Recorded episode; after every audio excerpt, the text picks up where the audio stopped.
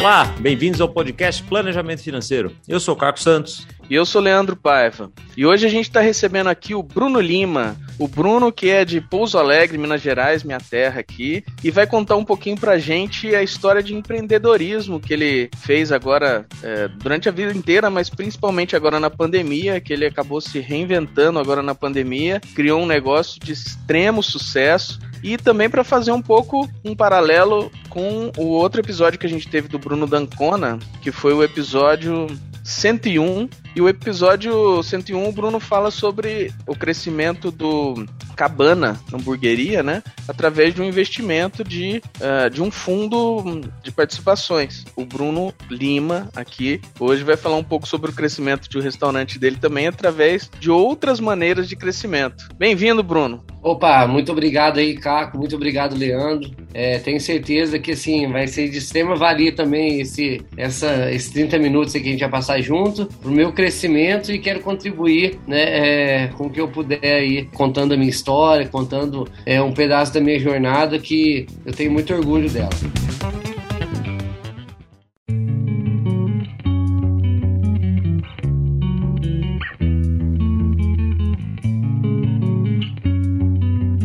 Você já vê que a pessoa é diferenciada quando ela fala: puxa, eu estou sendo entrevistado para. Eu estou sendo convidado para ser entrevistado e eu vou usar essa oportunidade para o crescimento. Então, isso já mostra o mindset do empreendedor aqui com que a gente vai conversar, Bruno. Legal, legal. Acredito muito que nós diariamente, né, em cada contato com pessoas, né, todo mundo tem algo a ensinar, né, por exemplo, já conheço o Leandro há um tempo, né, pessoalmente, tudo mais, sempre que a gente conversa, sai só conversa bacana, a gente se tromba nos cafés aqui, e o Caco, né, ter oportunidade também de aprender com o Caco é uma, é algo diferente, né, com certeza o, tem, o Caco tem muito coisa a agregar na minha vida, e eu tenho certeza que a gente está aprendendo diariamente, né. E aí, Bruno, conta um pouco da sua história, você é de Pouso Alegre, né? Sou nascido em Pouso Alegre, minha família é de Pouso Alegre também. Gosto de começar a minha história citando algo até diferente, né? O meu avô, né? Meu avô teve oito filhos, né? Sendo uma minha mãe, a minha mãe e me teve.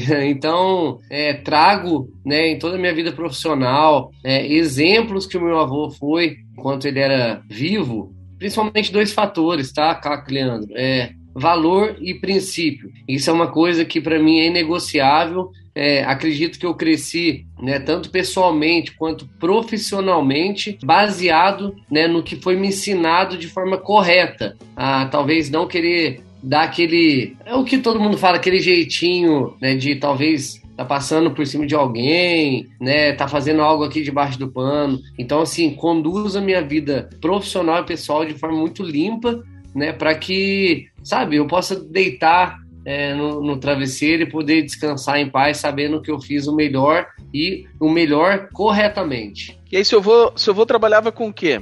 Meu avô, cara, meu avô já fez de tudo. Ele veio da roça, no começo tinha uma bicicletaria, olha que legal, ele tinha uma bicicletaria lá em 1950, né, né 50, e ele, ele comprava bicicleta, ele locava bicicleta. Ele morava em Congonhal, né, numa cidade a 15 quilômetros aqui, e antes não tinha carro, né, e aí ele pegava e locava bicicleta para quem que, né, queria vir para Pouso Alegre. Muito à frente do tempo, hein? Exatamente. E assim, depois, depois o Itaú ele... copiou a ideia dele aqui em São Paulo, então. Isso, é depois de 80 anos, né? depois, né, é, trabalhou né, vendendo biscoito, doce, mudou para a cidade, construiu a vida dele, é, e depois é, ele acabou não empreendendo um negócio próprio, mas ele se aposentou pela, pela Receita Federal, né, e construiu ali né, a sua vida. Quer dizer que o empreendedorismo e essa reinvenção está na genética, então. É. Ah, tá na genética, tá na genética. Uma coisa que me despertou a empreender mais forte, eu acho que isso tudo vem de criança, né? Quando eu era criança, acredito que tudo começou a despertar né, o empreendedorismo quando eu tive meu primeiro emprego, é onde um amigo do meu pai, meu pai conseguiu que ele ajeitasse um trabalho para mim, estava com 18 anos. Na verdade, meu primeiro emprego foi antes, né, mas assim, registrado mesmo, de carteira assinada, um emprego, você fala, putz, é o meu salário, eu não estou trabalhando para parente, para pai. Uma coisa que me deixou meio chateado foi que a gente trabalhou lá, trabalhei lá durante um ano. No primeiro mês, é, a pessoa falou assim: olha, aquele cara falou assim: é, se você trabalhar aqui certinho, daqui três meses eu te dou aí um aumento melhor, né? Eu faço um aumento melhor do seu salário, porque realmente, assim, era uma empresa muito boa. E aí que passou três meses, passou quatro, passou cinco, passou seis, passou sete, passou oito, e não falaram nada né, sobre isso. Então eu comecei assim a me questionar, falei, nossa, mas é, o meu trabalho vale mais né, do que eu tô ganhando. Eu era muito grato pelo que eu, né, meu primeiro trabalho, pela oportunidade, mas eu já comecei a ficar incomodado ali, porque eu falei, poxa, é, eu sei o quanto vale o meu trabalho. Então, às vezes eu vejo pessoas reclamando, ah, mas eu ganho pouco, ah, mas, mas por que que essa pessoa ganha pouco? Por que que ela, por que que ela se permite continuar no trabalho durante 4, 5, 10 anos, 20 anos e reclamando a mesma coisa? Então, assim, lá no começo, aos 18 anos, eu já estava inconformado porque eu sabia o valor do, meu trabalho, né? E então eu buscava mais reconhecimento. Então foi aí que eu comecei a, a me despertar ainda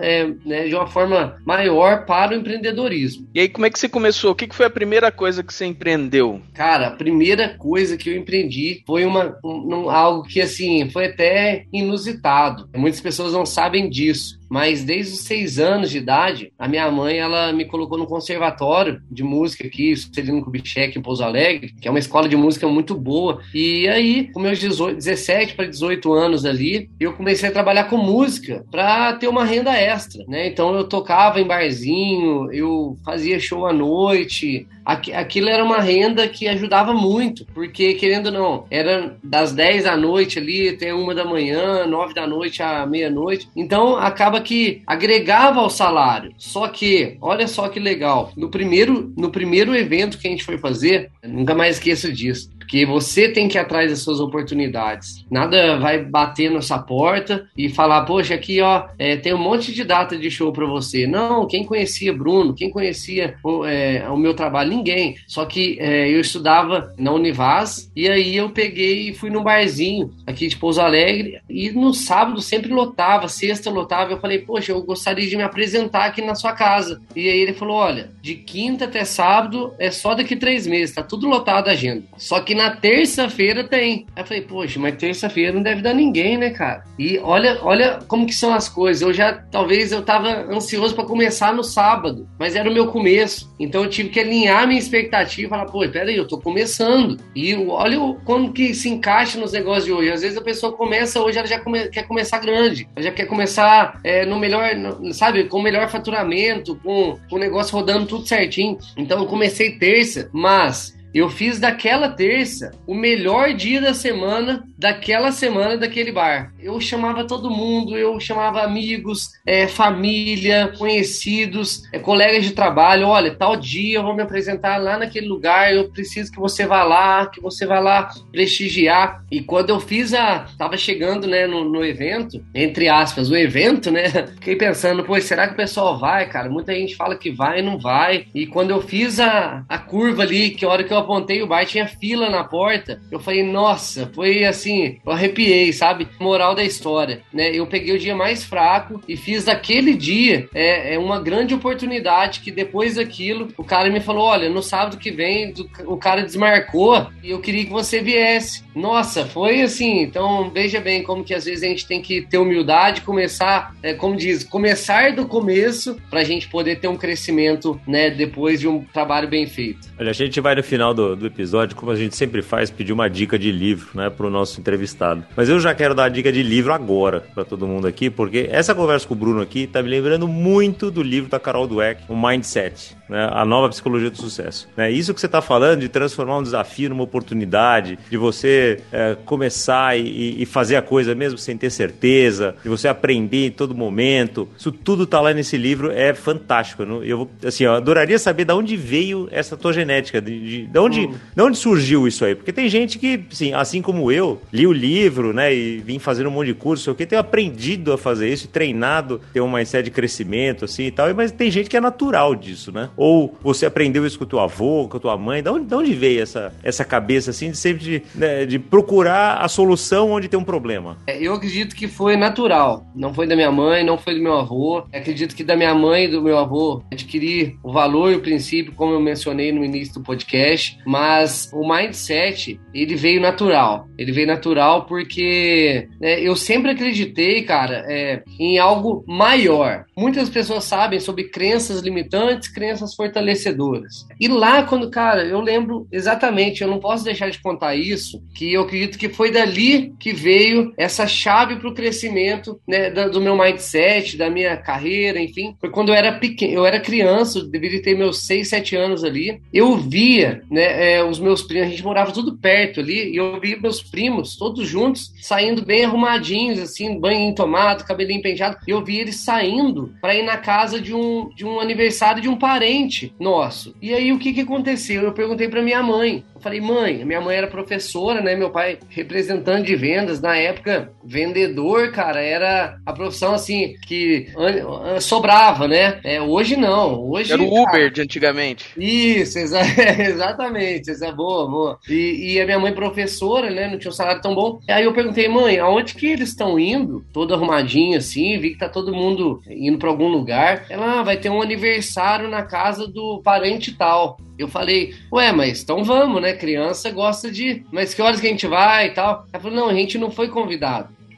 Cara, esse, é, é, sabe, isso marca é, toda a minha vida. Porque eu poderia ter crescido pensando assim, ah, mas eu sou excluído, ah, mas eu sou, nossa, ninguém me quer, nossa, minha família é uma coitada. E muito pelo contrário, naquele dia, cara, eu não lembro quantos anos eu tinha, até me emociono de falar, mas se eu tinha 6, 7 anos, naquele dia eu decidi mudar a minha história, a história da minha família. Porque eu falei, minha família não é uma coitada, minha família veio aqui para vencer e a gente vai vencer de alguma forma. Então eu transformei aquilo numa mola prepulsora que me, iria me jogar muito para o alto. Não poderia deixar de, de citar né, isso, é, baseado no que o Caco falou. Eu acredito que o despertar veio dali, sabe, Caco? Quando eu me despertei esse mindset. Cara, que legal ver essa história. Você sabe que você me lembrou uma história de quando eu trabalhava no banco e eu devia ter, sei lá, 20, 20 e poucos anos, 23, 24 anos. Eu era de uma área que fazia minha interligação entre o pessoal da mesa do banco e o pessoal do operacional, né? E daí ia ter uma reunião que iam falar de um produto novo, alguma coisa assim, e ia só o pessoal da mesa falar. Mas eu falei, cara, mas isso vai ter impacto lá no pessoal operacional, né? Se eu soubesse o que, que eles já estão tramando, o que, que eles estão pensando em fazer, não sei o que, eu já poderia preparar a turma lá para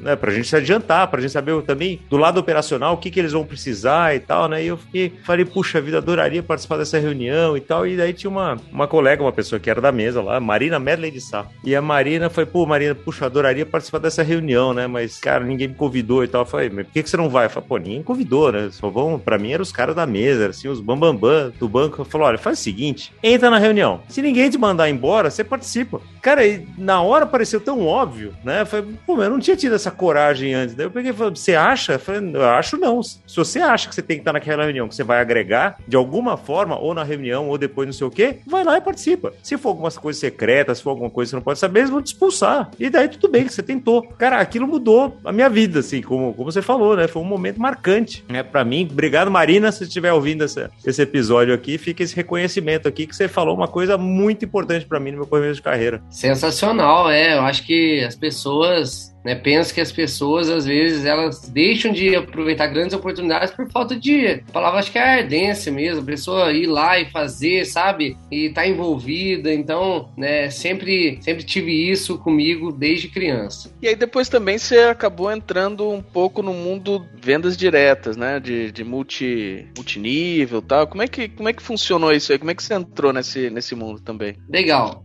Como que aconteceu essa, essa transição aí da música para né, a venda direta ou né, o mercado de marketing relacionamento ou como as pessoas conhecem o multinível, né? É, bom, eu me apresentava na casa de show de um de um grande empresário aqui de Pouso Alegre. Ele tinha muita credibilidade na cidade, ele era empreendedor e ele fez um convite, ele falou para eu conhecer uma oportunidade, né, que era a oportunidade da venda direta, do multinível, porque ele identificou que eu conheci bastante gente. Então, olha só como é importante, cara, a gente ter um network, né? Na época da música, conheci muita gente, muita gente. Hoje, assim, quando eu saio com, com pessoas que às vezes não me conhecem, algum amigo, faço uma amizade nova, sabe, aonde eu vou, tem pessoas que, ô Bruno, e aí, tudo bem? Ô Bruno, tudo bem? Ô Bruno, fala, nossa, mas você não vira prefeito, né? vira vereador. Então isso foi um ganho na minha vida que eu tive, né? né? Muito grande. E, e esse network ele entendeu que talvez naquele mercado poderia fazer sentido. Aí fui, tomei um café com ele, conversei e decidi me dar a oportunidade, né, de, de sair da música, por quê? Vamos voltar à primeira coisa que eu falei. Tinha tinha um parceiro, enfim, que não estava alinhado ali com meus princípios, com meus valores, e eu decidi parar. Eu falei, poxa, agora eu acho que é hora de seguir sozinho ali, é, em outra oportunidade, e comecei. E, cara, lá foi quando, assim, aquela. toda aquela semente ela veio a florescer, porque ali eu pude entender né, nessa, nesse mercado né, de venda direta de multinível, eu entender que existia uma forma diferente de pensar. Mas como? Eu já tinha um pensamento diferenciado, eu já tinha, mas eu não sabia que eu tinha, né? Então, isso é muito importante. Muita gente, às vezes, é, tem ali né, uma, uma atitude empreendedora e tudo mais, ela tem um mindset legal, mas às vezes elas não, ela não sabe o porquê que ela tem aquilo. E ela não, ela não traz para. É meio inconsciente. É, e depois eu comecei a trazer para consciência, com cursos que eu fiz lá dentro, com é, pessoas que tinham o resultado que eu queria ter e passavam tudo, passavam, sabe, a receita do bolo ali, olha, para você chegar num patamar assim, você precisa fazer isso, isso e isso. E foram me mostrando um caminho. É, e nesse caminho foi aonde tudo, tudo aconteceu na minha vida, onde 90% do que eu sei hoje veio dali, Leandro. E do marketing multinível, qual foi a, o próximo passo? Do marketing multinível, né, obtive é, bastante sucesso, graças a Deus, muito trabalho né, é, nessa oportunidade, né, consegui construir uma equipe em três estados do Brasil, tinha pessoas no Peru, na Colômbia, né, 1.200 pessoas, 1.300 pessoas, onde eu liderava, né, e rodei o Brasil, cara, dando treinamento, dando treinamento em franquia, entendendo de pessoas, é, ajudando as pessoas a mudarem o mindset delas, ajudando a pessoa, né, na prática, como a pessoa colocaria com aquela oportunidade é, um arroz, um feijão, um leite para a família dela, chegava, mostrava a oportunidade e mostrava que é, aquilo poderia ajudar na vida dela. Quando isso começou a tomar forma, né, a gente cresceu muito e aprendi muito sobre pessoas, sobre desenvolvimento pessoal e sobre é, carreira, sobre padronização, sobre franquia. E aí foi onde veio a, a transição para o que nós temos hoje. A gente tinha um restaurante, né, eu, minha família, né, não contei dessa parte, mas deixei para agora. É, desde 2009 e meu pai e minha mãe tocavam o restaurante. Importante dizer aqui onde que fica o restaurante, porque é interessante, a gente tem gente do Brasil inteiro e outro dia a gente estava falando lá sobre o Cabana, que começou na Oscar Freire, lá em São Paulo. Onde que é o restaurante Legal, legal. O restaurante, ele fica, vou falar assim, é pro pessoal entender, ele fica na roça, né? Porque se falar no sítio, no campo, fica uma coisa muito bonitinha, né? Fica na roça, né? Na roça. Na roça é mais rústico do que no e, campo, assim, né? bem afastado da cidade, eles tocavam, né? Eu trabalhei ali com eles durante dois anos, eu tava tendo sucesso no multinível, né? Tava ganhando muito bem, é, impactando pessoas mesmo, tendo muito reconhecimento, chegava na cidade, as pessoas pediam pra tirar foto comigo, nossa, eu sempre quis conhecer. E só que quando eu olhava para minha família, para o negócio da minha família, eu via meu pai apanhando, minha mãe apanhando do mercado, devendo, dívidas, é, enfim, cheque especial, toda aquela história que muitos brasileiros passam, né, nos seus negócios, por às vezes não ter clareza, né, do que tem que ser feito. Ele faz, cara, é, brasileiro ele faz, ele para fazer ele faz, mas muitas vezes ele não sabe como fazer. E durante nove anos, né, eles tocaram do jeito deles deles ali, né, apanhando, apanhando. E uma vez, é, meu pai e minha mãe falou para mim, Bruno, é, eu, nós queríamos encerrar o restaurante. E foi aí que eu comecei a pensar, a pensar sobre isso, uma coisa que tinha um alto valor para mim. Eu acreditava que aquilo ali podia, poderia crescer, mas eu não estava tempo para fazer aquele negócio, eu não tinha tempo para fazer crescer. E foi aí que eu decidi abandonar a carreira no multinível. Olha só, eu vou falar um número aqui porque não vejo problema, mas eu deixei ali é, um cheque mensal de 20 mil reais que eu tinha ajudar minha família, sabe? Para viver com minha família, viver perto deles. Eu viajava muito e aí foi aonde eu comecei a, a, fazer algumas pequenas mudanças naquele negócio familiar, porque negócio familiar, se você faz grandes mudanças no começo, dá um atrito muito grande. Então você precisa criar pequenas mudanças, fazer aquilo dar resultado e por consequência você vai fazendo mais mudanças até chegar a hora que você muda tudo, que foi o que aconteceu. Interessante ver essa diferença diferença. Não é porque seu restaurante começou na roça e não na Oscar Freire que ele vai dar menos certo ou mais certo do que o outro. Então, assim, tem oportunidade para todo mundo, né? Perfeito. É onde é, começa todo o marco dessa história incrível que a gente está vivendo hoje, um momento mágico realmente. É, foi que quando em outubro de 2019 eu resolvi estar ali, né, como eu falei, junto com a minha família no restaurante, deixando aquela carreira de sucesso para trás. Outubro, novembro,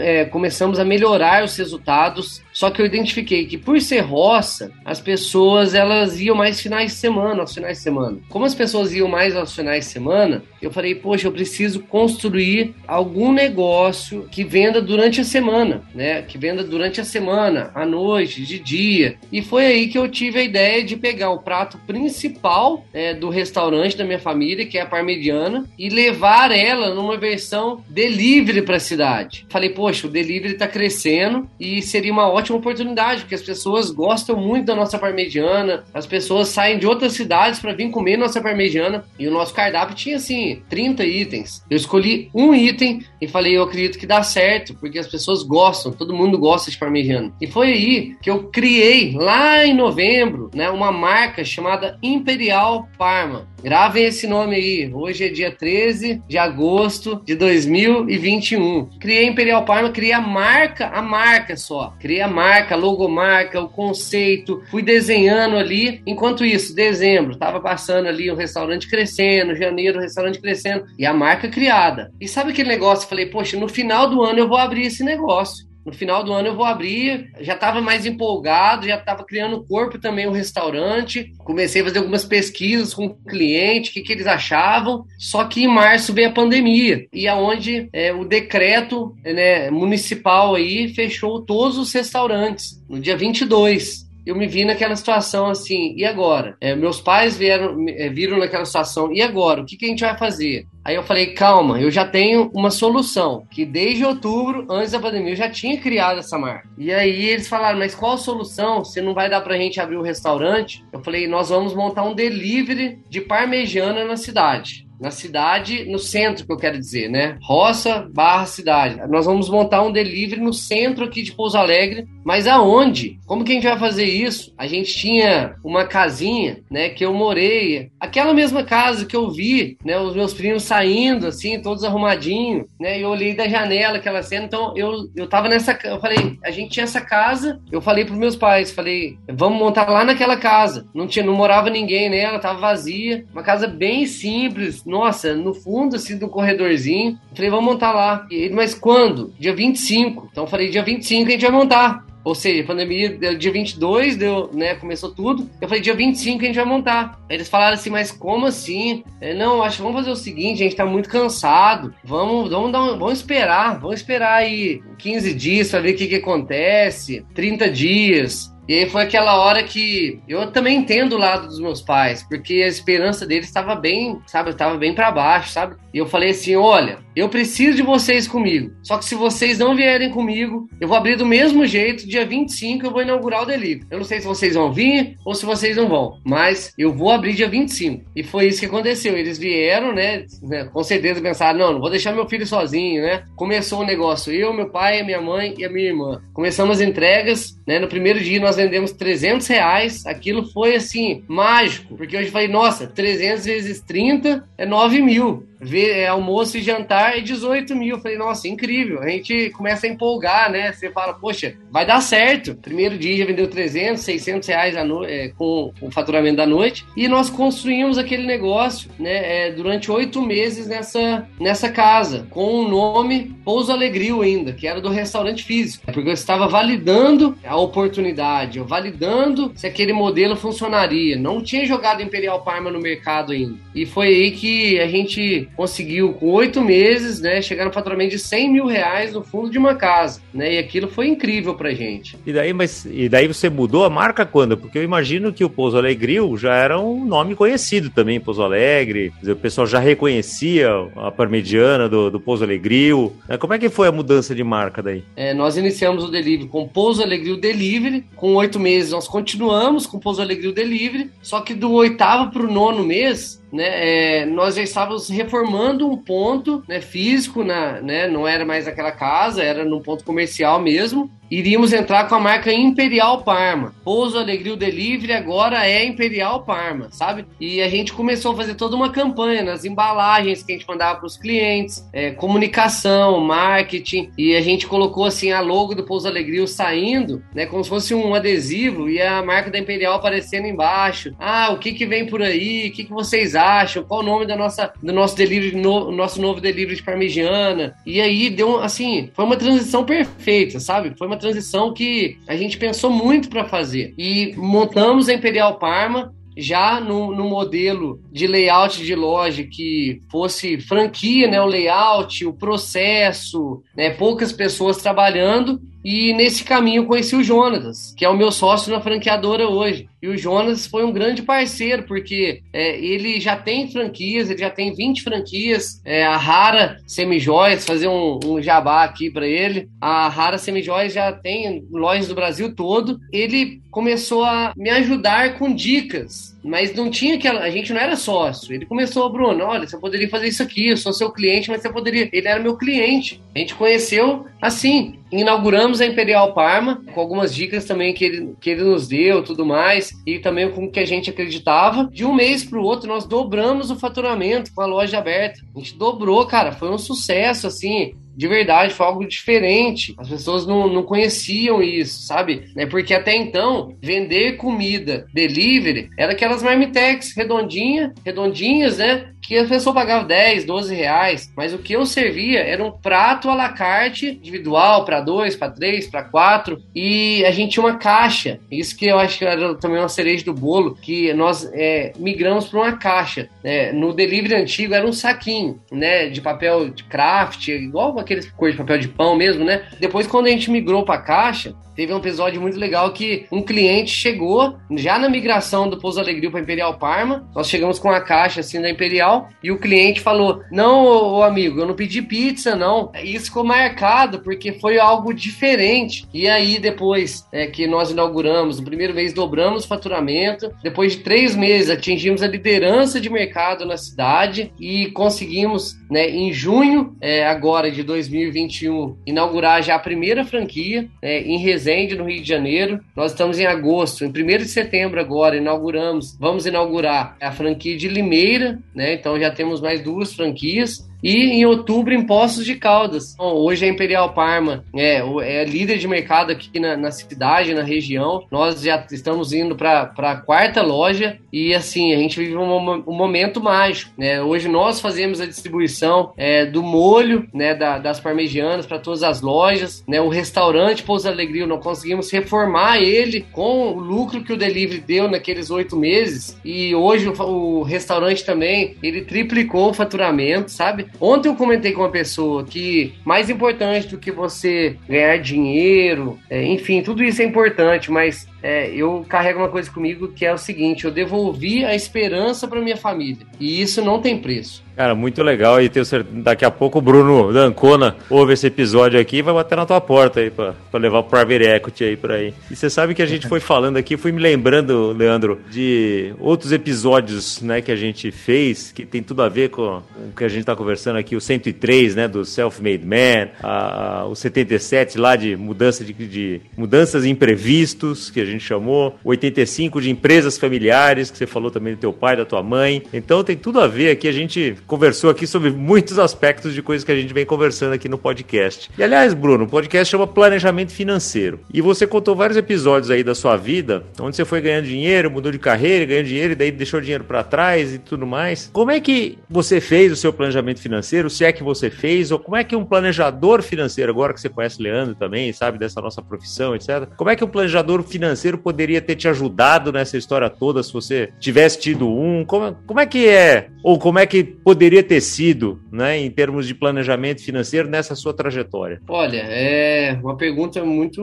interessante essa, porque quando eu comecei lá no multinível, com 20, com 24 anos, eu já estava ganhando a média de 10 mil reais por mês. E assim, cara, não juntei nada, não fiz nada, gastei tudo, fiz tudo errado. Só que um episódio que marca também a minha história foi que eu tive um momento de baixa de resultado no multinível também, depois de uma grande ascensão. E aquele, aquela velha história, né? Depois do verão vem o inverno. Um verão estava tudo bem, estava é, ganhando ali muito bem, e de um mês para o outro eu me vi ganhando tipo 800, 900 reais e aquilo foi um grande aprendizado, porque eu pensei, poxa, se eu tivesse poupado alguma coisa, se eu tivesse, sabe, feito algo diferente, eu não estaria passando tão apertado como eu estou hoje. E então, naquela época, eu tive esse grande aprendizado. Se tivesse uma pessoa né, é, que me orientasse, na prática ali mesmo, porque às vezes no multinível a gente falava algumas coisas sobre educação financeira, mas era, sabe, era às vezes muito teórico, era muito, era muito assim, superficial. É, a gente estava preocupado em crescer, a gente está preocupado em fazer acontecer o negócio. Então, às vezes, a gente. Um ponto falho foi deixar né, de, esse ponto de lado, que hoje teria sido muito melhor né, a minha vida se eu tivesse. Cara, eu, eu acho que eu deveria ter ganhado uns 700 mil reais naquela época e eu não tinha nem 7 mil no banco,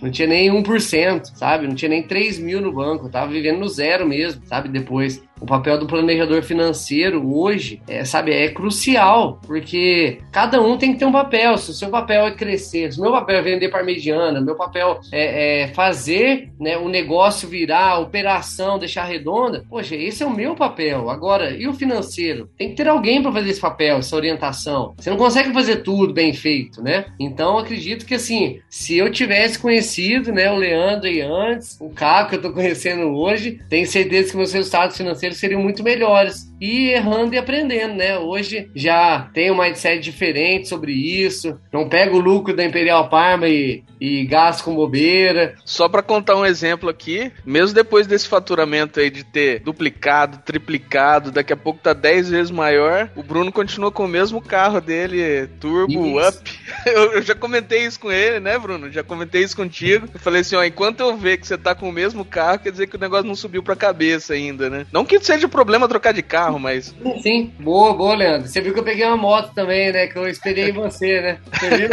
Não tem problema, né? Me abrir com vocês, porque eu acho que a gente tá falando aqui a realidade do que a gente vive, né? Então, assim, hoje eu vivo uma vida, é, assim, normal, é, sabe? É, tento viver no limite ali. Só que enquanto isso, o caixa da empresa tá engordando muito, porque eu sei que daqui a pouco aquilo vai me trazer mais resultados, porque eu vou reinvestir, é, inclusive a loja de pós de caldas nós vamos abrir, então vai trazer mais retorno, né? A loja de postos vai ser nossa, uma, uma quarta unidade que a gente vai ter em Imperial. E hoje é, eu vivo, né, de uma maneira tranquila, sem gastar. Como o Leandro falou, não tem nada a ver você trocar de carro, não tem problema. Inclusive, tem uma meta, que era a meta no ano que vem, no meu aniversário, me presentear com carros dos meus sonhos. Mas se eu chegar nessa data e não estar em condições financeiras para isso, eu não vou fazer isso. Né? Então, assim, é muito pé no chão hoje em dia. Lá em 2017, quando eu tomei aquele deserto, né, passei o deserto, talvez eu nem teria empresa hoje, nem teria saldo na empresa, saúde financeira na empresa, estaria quebra uma empresa quebrada, né?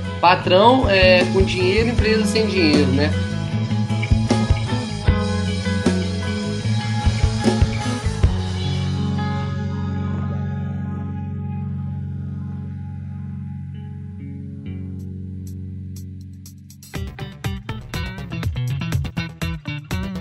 Bom, Bruno, a gente vai chegando no final do nosso episódio aqui, a gente sempre pede uma dica de livro, filme, seriado. O que, você tem aí para trazer para o nosso ouvinte? Um livro que eu, que eu deixo para o pessoal aqui foi um livro que é, foi muito importante, que é o Como Fazer Amigos e Influenciar Pessoas. Né? Eu acredito que o relacionamento hoje, né, é, o relacionamento humano, é, ele é crucial para tudo, para que você faça as pessoas terem um carinho por você, para que você também é, consiga se impor de uma maneira que não parece né, uma maneira arrogante. Então, é, esse livro ele fala muito sobre isso, né, como fazer amigos, né, influenciar e, e é, não é convencer as pessoas, é influenciar. Existe uma grande diferença entre convencer e influenciar. E, então, assim, esse livro ele muda também né, é, a minha história porque valeu demais ter lido né, e aprendido né, com com Dale Carnegie. Muito legal, até porque uma das coisas que eu aprendi nesse livro é que para influenciar as pessoas você primeiro precisa ouvi-las, né? E me chamou muita atenção na história do, do Imperial Parma o quanto você foi perguntar para os clientes o que, que eles achavam.